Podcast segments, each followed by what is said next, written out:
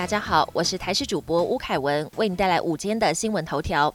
建议观察三到四周，专家表示，一周六本土意味疫情扩散。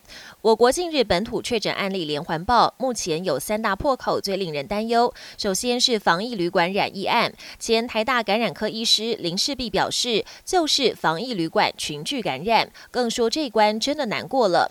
另外，数十名师生也曾和染疫华航机师同在台北清真寺参加礼拜，最后则是按一一一二，不但到处爬爬灶，还去参加。跳舞活动，台大儿童医院院长黄立明指出，建议观察三到四周，如果有一周发生五六个零星个案，即使个案之间没有相互关联，可能代表疫情已经扩散，应该极度警觉。封面降雨下不够，水库入流量不够两天用。这几天封面带来明显降雨，经济部统计共为全台水库带进约一千六百万吨左右的水量。最缺水的中部鲤鱼潭水库进账一百七十万吨，整个苗栗、台中、南投共进水五百七十万吨，占这波雨量的三成六。中央水情会议下周将开会讨论中部公武停二是否可提前解除，但经济部评估这波封面总总进水量不及两天全台用水，对旱象解除帮助有限。中捷通车后首个廉价寻找第二十万个幸运乘客。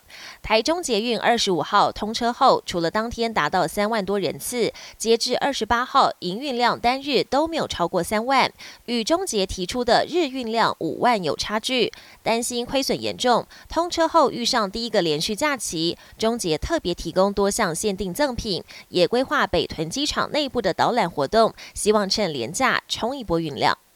国际焦点：印度疫情失控，美国呼吁公民尽速离境。印度疫情失控，美国国务院已经将印度的旅游警示调高至最高的第四级，并呼吁美国公民尽速离开印度。而印度航空也紧急加开班机疏运离境旅客。目前飞往美国的航班已经接近疫情前的数量。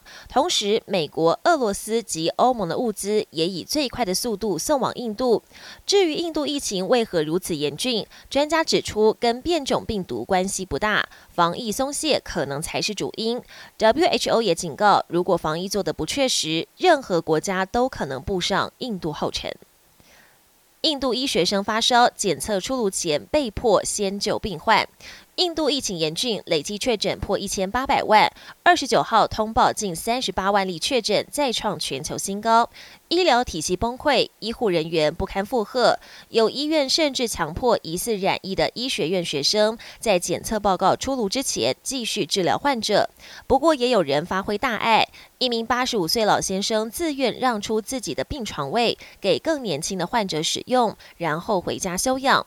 不幸的是，老先生回家三天后。就病逝了。